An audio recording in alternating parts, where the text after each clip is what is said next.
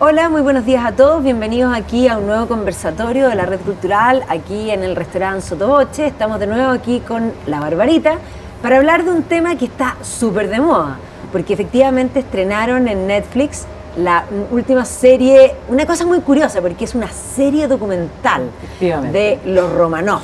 Eh, y los Romanov siempre son tema. Sí, siempre son tema. Eh, yo creo que es una de las dinastías eh, en general que más apasionan. Probablemente por el trágico final, que, va a acabar con la familia, que va a poner fin a la dinastía y que bueno, va a significar uno de los grandes cambios históricos del siglo XX. Pero sí, es una familia que apasiona. Y esta nueva serie eh, que tiene la participación de historiadores y que va relatando la historia, de, en el fondo, de Nicolás II y su familia, eh, que se estrenó recientemente en Netflix, la verdad es que nos ha hecho revivir y recordar lo que fueron los romanos. Bueno, de hecho ha sido bastante criticado por lo mismo, porque está Montefiori, que aparece en el fondo, que es uno de los autores que se ha dedicado al mundo ruso eh, bastante, en forma bastante exitosa. Mm. Uno de sus libros más famosos fue La corte del zar rojo de, Stalin, y varias más. Eh, pero la han criticado por lo mismo, porque históricamente la serie tiene varios problemas. Eh, y me parece muy valiosa en el sentido de que está grabada en los lugares y, de alguna manera algunos personajes están más o menos bien representados, otros no tanto, eh, pero si hubiese sido una serie, habría dado lo mismo. Pero el hecho de que aparezcan los historiadores eh, hace que el ojo crítico esté ahí más pendiente de detectar cuáles son los errores históricos que la serie tiene. Claro, si hubiera sido solo una serie, habría sido probablemente un éxito eh, y no habría entrado en esta polémica de las críticas hacia los historiadores y sus opiniones. Exactamente. Bueno, a ti, ¿tú ya la viste toda la sí, parte? sí, la vi completa. La viste completa. La vi completa. ¿Y la disfrutaste? La disfruté. A mí, a mí la verdad que historia, la historia de Rusia me gusta mucho y los últimos Romanov de verdad que es, eh, eh, es un momento clave de la historia. Y la familia, el sufrimiento, o sea, recordar todo lo que es esa historia. Bueno, un poco primero cuéntanos para que la gente, si los que no han visto la serie, sepan de qué es lo que más o menos esto se trata, porque probablemente hay gente que ha escuchado de la familia Romanov, pero no necesariamente todos saben eh, qué es lo que sucede. Eh, tenemos al zar, al último zar de la dinastía rusa, que va a ser depuesta en el fondo por la revolución Nicolás II. Entonces cuéntanos un poco de él, de su matrimonio, eh, su familia, básicamente centrémonos en lo personal. Lo, o sea, bueno, lo primero que hay que decir es que Nicolás II tiene 26 años cuando muere su padre, el zar Alejandro III, que muere joven, muere a los 50 años y de, una manera eh, prematura. Bastante provocado por el alcohol. Su gusto por el alcohol, habría, eh, claro, exactamente habría tenido algo que ver en la muerte, pero, pero fue una muerte que nadie esperaba. Sí, sí, y entonces Nicolás em, se lo cataloga como un joven e inexperto para, para acceder al trono en ese momento. Si uno piensa 26 años, había muchos que habían accedido al trono mucho antes. Pero él no tenía, las, eh, en el fondo, las, capacidades, la, forma de ser, em, para poder enfrentar lo que era el imperio ruso en ese momento. Un imperio ruso que tenía graves dificultades, em, que tenía eh, un atraso respecto del resto de Europa que era importantísimo, y había que eh, realizar una serie de reformas. Y las características personales de Nicolás II, eh, en el fondo hay muchos que señalan que eh, no era el, era el personaje adecuado para ese momento y que probablemente, si uno piensa, a lo mejor un Pedro el Grande ah, habría logrado evitar la revolución. No una Catalina también. O una Catalina también. Entonces, claro, se habla de este joven que era eh, inexperto, que era sumamente influenciable, que prácticamente no podía tomar decisiones. Eso es un poco lo que se ve se ve en la serie. O sea, él eh, o se apoya en algunos de sus consejeros eh, eh, e intenta que las decisiones no sean decisiones absolutamente personales. Tiene ahí ese conflicto entre el poder y los consejos de otros. Y además estaba absoluta y completamente convencido de que el zar tenía, el zar de Rusia, tenía un derecho divino para gobernar. O sea, esto era un poder que venía de Dios y por lo tanto era casi infalible en sus decisiones. Y entonces, claro, va a ser sumamente influenciado por otros. Dentro de ellos, por la que es su amada eh, Alix, la princesa Alejandra de Hesse, nieta de la reina Victoria. Él la conoce y se enamoran 10 eh, años antes, cuando él tenía 16 años y ella tenía 12. Y fue una historia de amor, o sea, verdaderamente esta es una de las parejas dentro de la realeza europea que se casan por amor y, hay ciertos conflictos e intentos de que no se produzca esa unión matrimonial, pero finalmente se casan dos años después de que él accede al trono en 1894. Y Alejandra, como nieta de la reina Victoria, había sido criada, porque era huérfana de madre, había sido criada en, en, el fondo en la corte de, la, reina Victoria en el Reino Unido, pero también se señala que ella parece que no aprendió mucho de lo que se vivía en el Reino Unido de aquella época. Y entonces ella va a ser más autocrática en muchas cosas que el propio Nicolás. Eh, ella era además muy nerviosa, tenía... Eh, eh, y, bueno, lo que ocurre con sus hijos la va a afectar de manera determinante en su vida. Exactamente. Bueno, ellos van a tener primero niñas. Exactamente. ¿Cierto? Cuatro niñitas. Cuatro niñitas. Sí, cuatro niñitas. Además, Otma. Otma, exactamente. Olga, Tatiana María y Anastasia. Y Anastasia, exactamente. Eh, y finalmente va a llegar, el problema que tú planteas, va a llegar el heredero, hombre, que era absolutamente necesario, Alexei. Eh, ¿Y qué, sucede con él? Claro, era, un problema. Era necesario que llegara el heredero. O sea, claro, Nicolás se va a centrar en un hombre, una de sus, de su, en el fondo, cualidades, un hombre muy de familia. Amaba a su esposa, amaba a sus hijas, muy preocupado de eso. Eh, pero claro, efectivamente con la llegada de estas cuatro niñitas, todas muy bonitas, el trono no estaba asegurado. Y tendría que haber pasado a la línea de algunos de sus hermanos. ¿Por qué? Porque se necesitaba un heredero hombre, porque desde Pablo, el hijo de, Catalina II, eh, las mujeres no podían eh, gobernar en Rusia. Había ley sálica. Exactamente. Entonces se necesitaba el hombre. Y claro, nace en 1904 el ansiado heredero, el, el Zarevich Alexei. Pero el Zarevich nace enfermo de hemofilia, que es una condición además heredada por la línea por la, línea materna o sea claro de la línea de hecho la reina Victoria también tenía un hijo que era hemofílico o sea por ese lado exactamente hay varios eh, claro en, de los herederos también de, los de España de Eugenia de Battenberg otra de las nietas también había algunos ahí que tenían la enfermedad. Entonces claro estaba presente eh, y venía de ella. Entonces claro ella se siente responsable y eso comienza a, cambiar la vida de ellos absolutamente, porque cualquier caída del Zarevich, cualquier golpe, podía significarle la muerte. Y ella ya había tenido cinco partos, por lo tanto no estaba en condiciones de intentar eh, buscar otro heredero. Entonces, todo se transforma en cuidar a este niño. Y ellos, eh, por esa razón, van a decidir alejarse un poco de la corte y van a residir, por lo general, eh, en, en Sarkoy y Seló, en las afueras de San Petersburgo, y no en el Palacio de Invierno. Eh, y van a decidir guardar este secreto que en el fondo... Porque además suponía, eh, era, mostraba una evidencia de una fragilidad de, eh, en el fondo, la corona misma, en el caso de que esto se supiese. O sea, tenía que ser un secreto de Estado. Exactamente, era un secreto de Estado. Entonces, eh, debido a que ellos ocultaron en el fondo la condición del Zarevich, para el resto de la nobleza, para el resto de la corte, ellos comienzan a actuar de una manera extraña. O sea, los nobles necesitaban eh, la presencia del zar y de la zarina. Se extrañaban que ellos fueran parte también de las fiestas, de los festejos, de los bailes en San Petersburgo, de toda lo que era mm. esa vida. Eh, porque como digo, vivían bastante más alejados. Y entonces ella se va a refugiar en la iglesia ortodoxa, em, eh, en el fondo en Dios, para tratar de encontrar, de, de aferrarse a alguna posibilidad de que este niño pudiera vivir. Y ahí es cuando ella se entera de que había llegado a vivir a San Petersburgo unos años antes un extrañísimo personaje. Que no es un monje precisamente, Rasputín. Efectivamente, Rasputín. Eh, no, no es un monje, es un hombre que bueno, nace en Siberia y que eh, va a ser expulsado de Siberia, acusado de cometer en el fondo ciertos abusos, robos, eh, tenía una conducta sexual absolutamente escandalosa y que se convierte en una especie de ermitaño y que comienza a, recurrir a ciertos ritos curiosos. Era como un iluminado, una, cosa, así, muy curiosa. Ahora, en la serie aparece menos repugnante eh, y de hecho...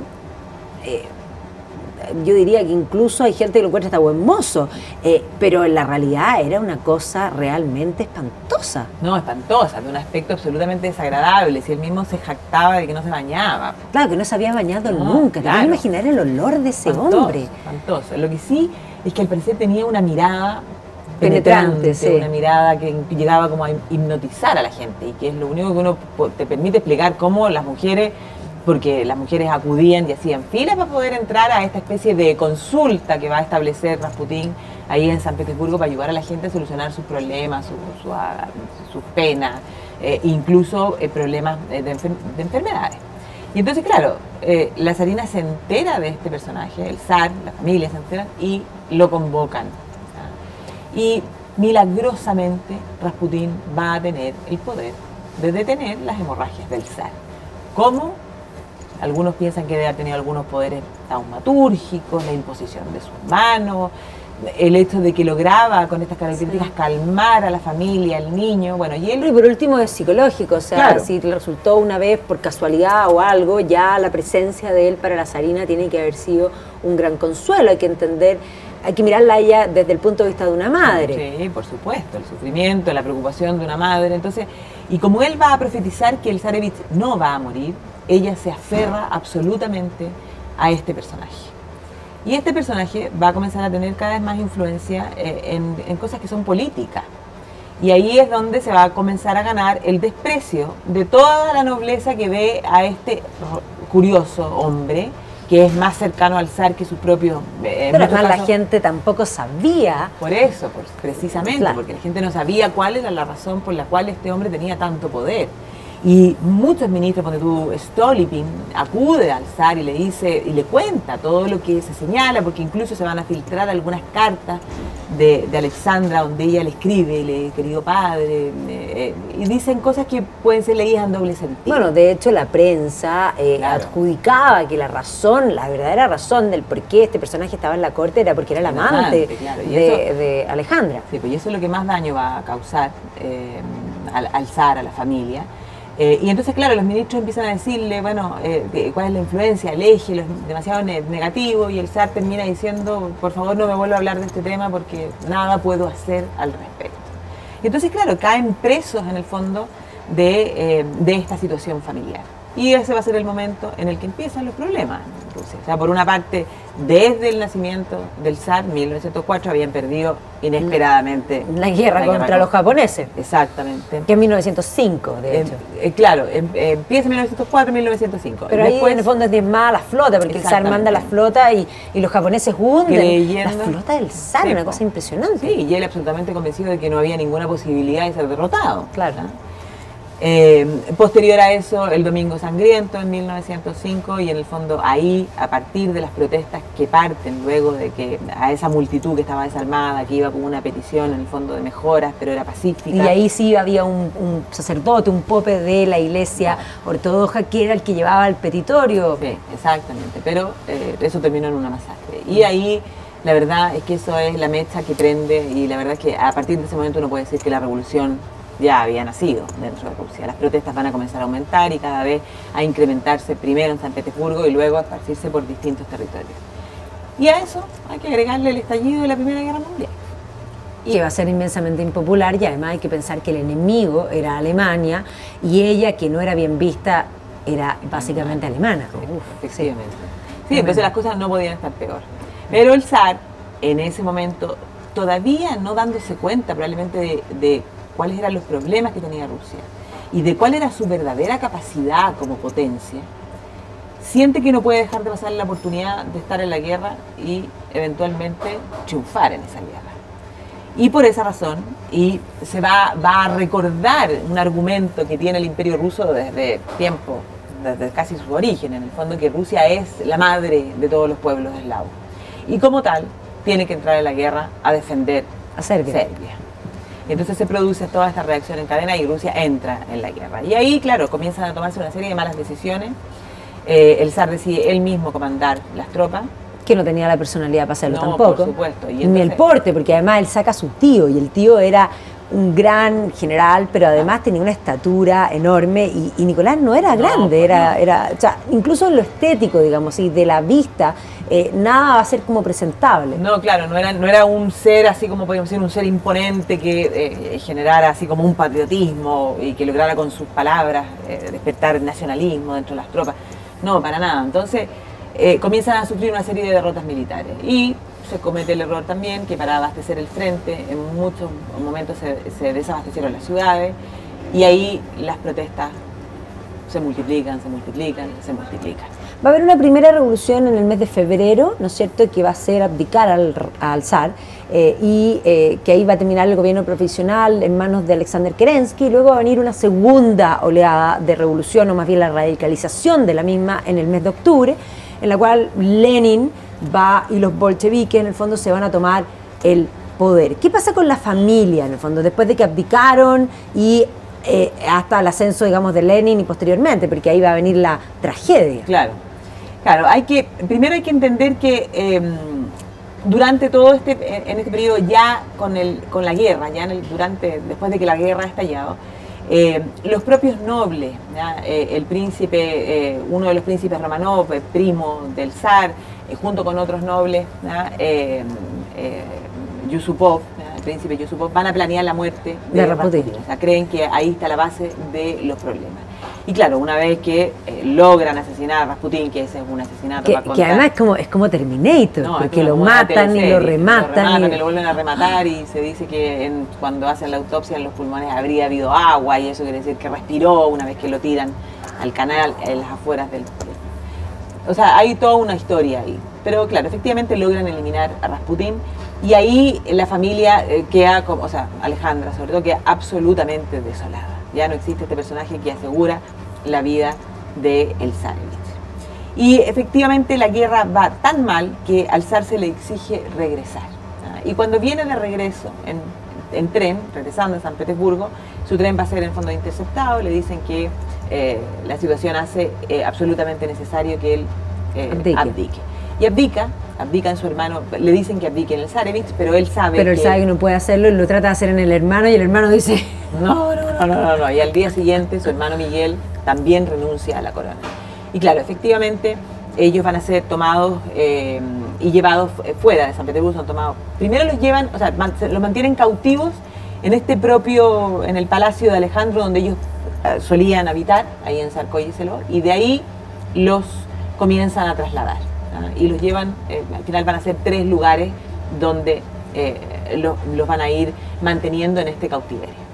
Un cautiverio que eh, pasaron humillaciones en algunos momentos, pero que si uno mira las fotos, y porque existe mucho registro fotográfico, claro, llama la atención verlos ahí, el zar cortando las maderas para poder prender el fuego, pero hasta uno podría pensar que eh, disfrutaban un poco de esta situación, alejados completamente de los problemas, todos juntos en familia y confiando, probablemente confiando y em, teniendo la seguridad de que los iban a salvar. Básicamente la confianza estaba en el primo, sobre todo en el primo eh, que era en el fondo el rey, en, eh, digamos en Inglaterra, Jorge, eh, que efectivamente, es más, las cartas entre ellos eran cartas muy amables, muy, digamos, de una gran amistad y hermandad, en la cual le prometía todo el apoyo, pero cuando llegó el momento, efectivamente no fue así. se les dio el asilo y después se les va a quitar el asilo. Exactamente. Claro, es, una hermandad que, claro, efectivamente eran, eran primos. Hoy día, si uno mira las fotografías, son, Además son iguales. iguales. Cuesta distinguir cuál es cuál. Sí.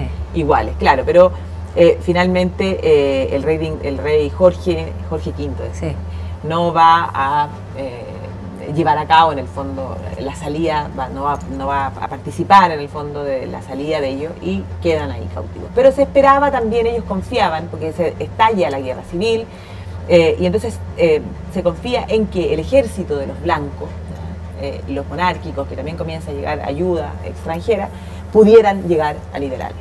Y por esa razón se va a decidir trasladarlos a Ekaterimburgo, en Siberia, a la casa Ipatiev, que va a ser llamada la casa del propósito especial. Y ahí uno, si uno hace, y uno recuerda el origen de esta dinastía, bueno, el, origen estuvo asociado al monasterio de Ipatiev en Kostromá, a donde fueron a buscar a Miguel, el primero de los romanos. Cuando lo esconden. Claro, donde estaba escondido junto a su madre Marta. Ahí lo van a buscar y de ahí lo llevan a Moscú, a la Catedral de la Revisión para la coronación. Entonces, en el origen está el monasterio de Hipatio y en el término está la casa, también llamada Hipatiev.